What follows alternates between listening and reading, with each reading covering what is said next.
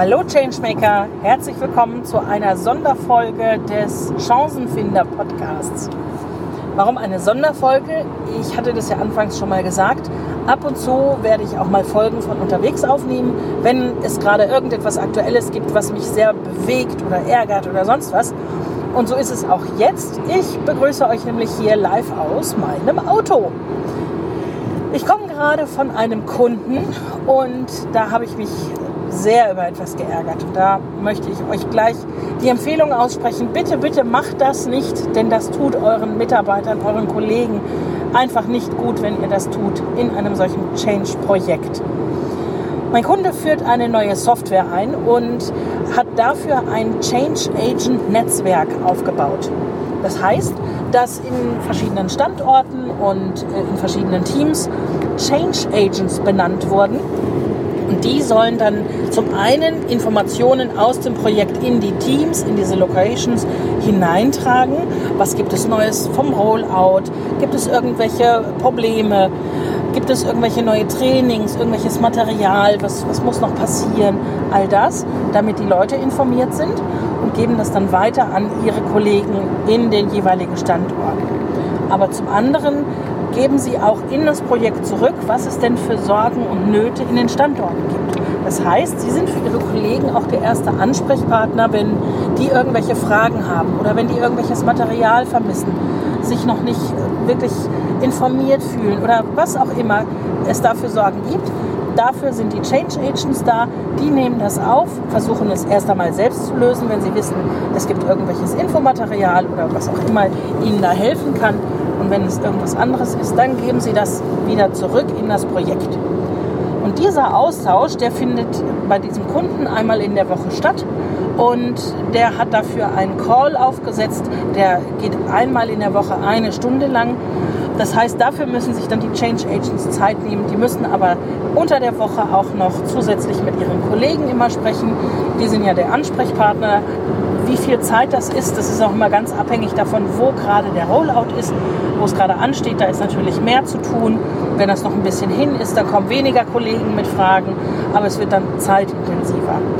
Und bei diesem Kunden ist es so, dass die Mitarbeiter sowieso schon pickepacke vollgepackt sind mit Arbeit. Die haben so viel zu tun, dass sie jetzt schon an der absoluten Belastungsgrenze waren. Jetzt wurden sie, also einige von ihnen, noch als Change Agent benannt, weil sie einfach gut vernetzt sind und von ihren Kollegen, die kennen die, die schätzen die und die vertrauen ihnen auch so weit, dass sie mit Fragen dahin gehen können und also dann sind sie als Change Agent benannt worden. Und das müssen sie jetzt noch on top machen. Eine Stunde plus X in der Woche, also eine Stunde für den Call und plus X, was jeweils die Zeit ist, die sie noch mit den Kollegen aufwenden oder für irgendwelche Lösungen ähm, noch aufgeben müssen. Und das ist einfach viel zu viel. Die Leute in dem Netzwerk bei dem Kunden, bei dem ich jetzt gerade war, die kommen kaum noch in die Calls. Es sind ganz wenige, die, äh, die regelmäßig da sind. Die meisten müssen absagen. Die haben einfach noch viele, viele andere Termine. Die können auch ihrer Rolle vor Ort gar nicht gerecht werden. Die Kollegen, die dann da sind und sich mit irgendwelchen Fragen an sie wenden wollen, die werden so schnell wie möglich bedient und das heißt nicht immer, dass es auch die beste Möglichkeit ist, die beste Lösung ist, die diese Leute bekommen können. Und damit sinkt die Akzeptanz in den einzelnen Standorten ganz immens, je nachdem, wie stark eingebunden dieser Change Agent im Tagesgeschäft noch ist. Und das ist es, was sich so sehr aufregt, was mich so geärgert hat. Und das habe ich vorhin auch, da musste ich meinem Ärger auch da schon mal Luft machen. Es kann nicht sein, dass Menschen, die sowieso schon bis oben hin vollgepackt sind mit Arbeit, dann noch on top etwas anderes kriegen. Die müssen freigestellt werden für diese, für diese Aufgabe.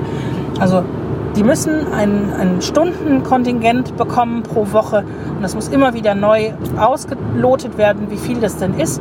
Je nachdem, wie nah man an den Rollout kommt, müssen die einfach die Zeit haben, freie Zeit haben, um sich um ihre Change Agent Geschäfte zu kümmern um für ihre Kollegen da zu sein, um die Informationen weiterzutragen, um die Informationen wieder zurückzubringen ins Projekt. Davon lebt auch dieses Projekt. Das wird dadurch genährt, dass die Informationen aus den Locations kommen. Ansonsten steht es doch still, wenn, wenn diese Nachrichten nicht kommen.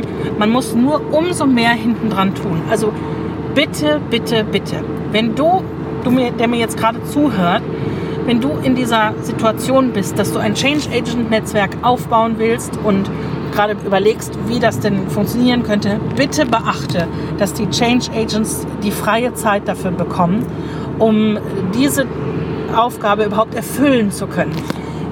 Je mehr du sie zubaggerst mit Arbeiten oder wenn sie das wirklich noch on top machen müssen, dann werden sie dieser Rolle nicht gerecht werden können.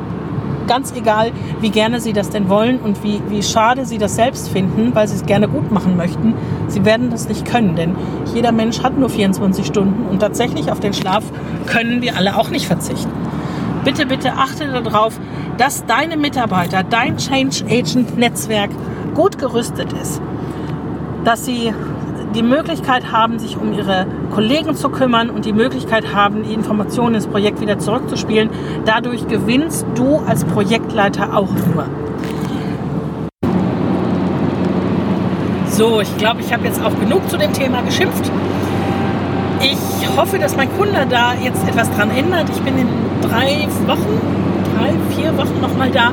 Wir bereiten dann einen Workshop nach und ich bin dann ganz gespannt darauf, was er erzählt, was sich da geändert hat und vor allen Dingen, was er geändert hat, ob er da überhaupt etwas geändert hat.